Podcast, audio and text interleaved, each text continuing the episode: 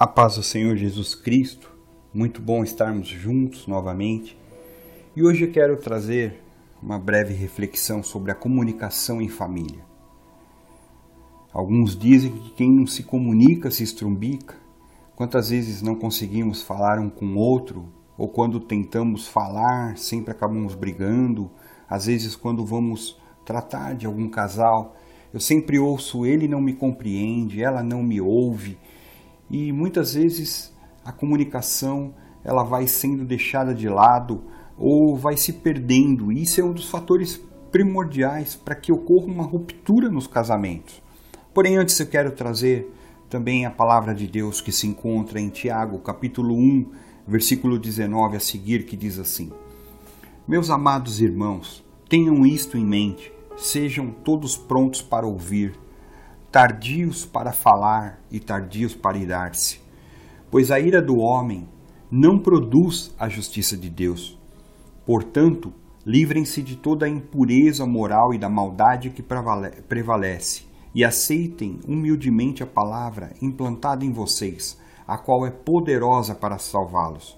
Sejam praticantes da palavra e não apenas ouvintes, enganando-se a si mesmos Aquele que ouve a palavra, mas não põe em prática, é semelhante a um homem que olha a sua face no espelho e depois de olhar para si mesmo, sai e logo esquece a sua aparência.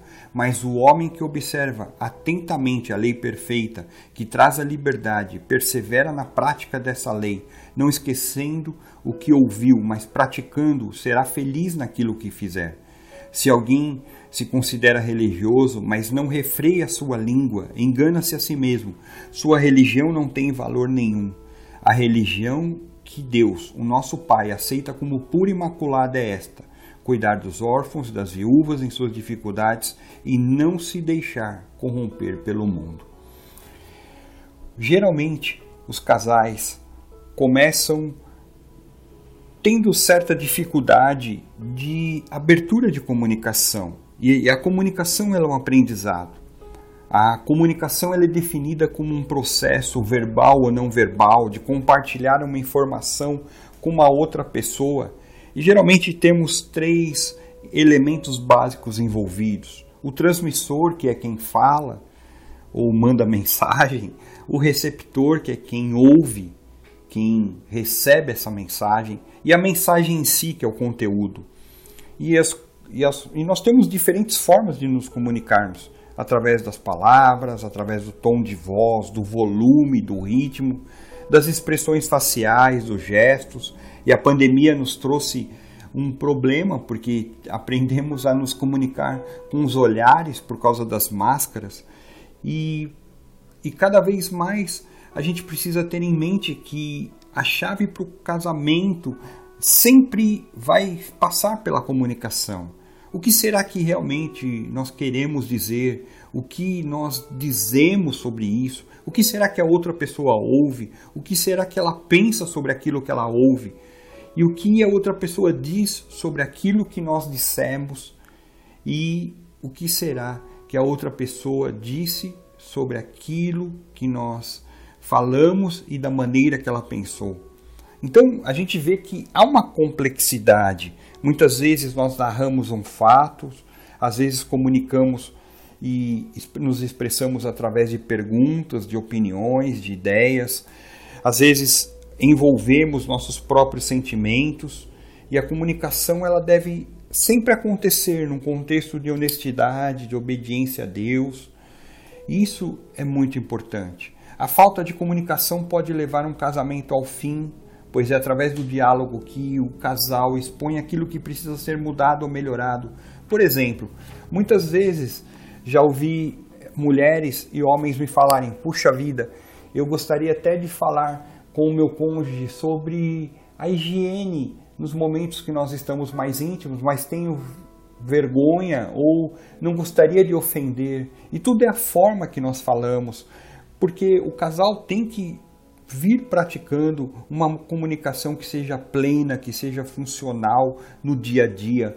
Ah, é, estudos mostram que nós, nós, temos alguns níveis de comunicação e um nível mais superficial é aquele quando nós temos contato com uma outra pessoa, por exemplo, perguntamos como está hoje, oi, tudo bem, é algo muito superficial. Podemos avançar um pouquinho mais nesse nível de comunicação quando nós compreendemos é, uma troca de informação através de pessoas, de fatos. Ah, se você usar o carro, coloca combustível.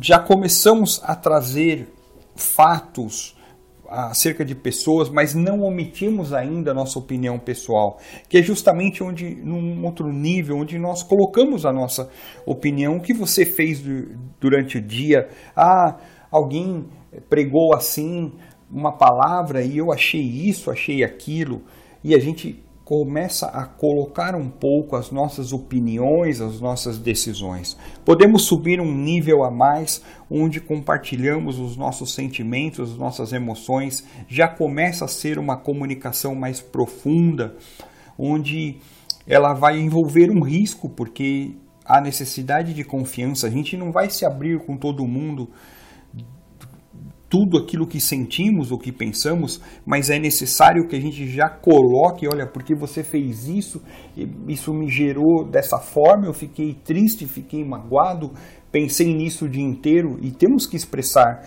de uma maneira racional, madura, e até que chegamos num nível total de comunicação que é de emocional, plena, verdadeira, onde que nós nos expomos completamente com os nossos erros, com nossos acertos. É uma transparência total, é aquela transparência que nos leva a dobrarmos o nosso joelho muitas vezes e falar: Senhor, não sei o que fazer, estou perdido aqui ou ali, me ajuda. E nós precisamos cada dia mais crescer nesses níveis de comunicação. Isso leva tempo, e por trás desse tempo tem um amor envolvido. Nós precisamos tirar tempo para que nos comuniquemos. Nós lembramos, nós temos que dar tempo a quem nós valorizamos, ouvir, escutar mais, falar menos. Nós temos uma tendência de falar muito e isso é importante nós refletirmos. Outro aspecto importante que envolve a comunicação é o perdão, porque muitas vezes nós temos que perdoar pessoas que nos magoaram, pessoas que trouxeram sentimentos negativos.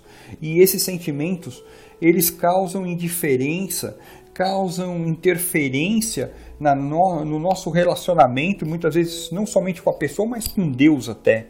E precisamos fazer com que a gente expresse esse perdão, porque, como eu disse, comunicação é um processo e nós vamos aprendendo. Assim como nós erramos, muitas vezes as pessoas erram conosco e devemos entregar isso para Deus. Saber escolher bem as palavras, a forma de falar, o tempo de falar. Eu quero rapidamente lhe trazer sete diretrizes para melhorar a comunicação no seu casamento e depois nós vamos orar. Primeira diretriz é dê atenção. Seja um ouvinte atencioso e não responda até que a pessoa tenha acabado de falar.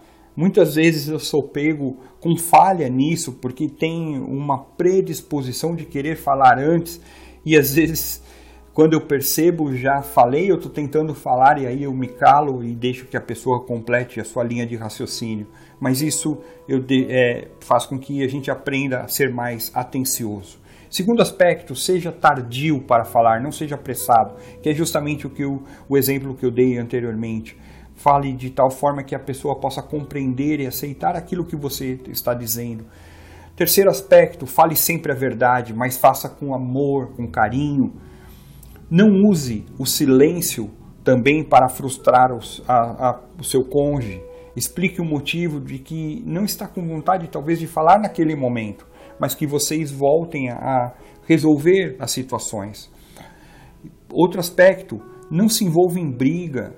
É, é possível que a gente discorde das situações, mas sem brigar, sem elevar o tom de voz. Há necessidade eh, de que perdoemos isso. Muitas vezes a gente parece um casal de crianças mimadas que fica fazendo birrinha um com o outro, e enquanto não, dá espaço para o outro, eu não vou deixar eu tenho que dar sempre a última palavra. Deixe isso de lado.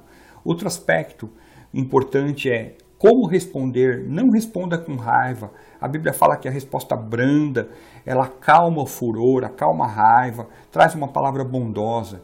E outro aspecto muito importante sempre: aceite quando você estiver errado, admitindo isso, pedindo perdão. Quando alguém confessar a você, diga-lhe que perdoa, que isso vai fazer com que haja bênção para a tua vida. Essa boa comunicação faz um papel de lubrificante na nossa vida do dia a dia e é importantíssimo. E eu quero orar para que o Senhor trabalhe na vida de vocês na área da comunicação. Oremos. Pai, no nome de Jesus, eu te louvo porque tu és um Deus que traz a comunicação dos aspectos principais da nossa vida. O Verbo que se fez carne, Senhor, que habitou entre nós, Senhor, e nos trouxe graça, Senhor. E é nesse aspecto que eu quero orar, Senhor, que a comunicação flua de uma maneira mais assertiva, sem que haja haja brigas, Senhor, sem que haja problemas no dia a dia entre os casais, Senhor. Traz, Senhor, de uma maneira muito especial a tua graça sobre a vida desses meus irmãos. Que o Senhor use de verdade, de misericórdia, de graça, de sinceridade, na temperança, em toda a comunicação interpessoal que possa existir nessas famílias, com o meu irmão, com a minha irmã, Senhor. Que eles sejam edificados em Ti, Senhor. Dá assertividade naquilo que eles vão falar e que essa comunicação possa ser abençoada, Pai. É o que eu te peço no nome de Jesus. Muito obrigado por você ter estado conosco e continuamos nos nossos devocionais diários. Que Deus te abençoe.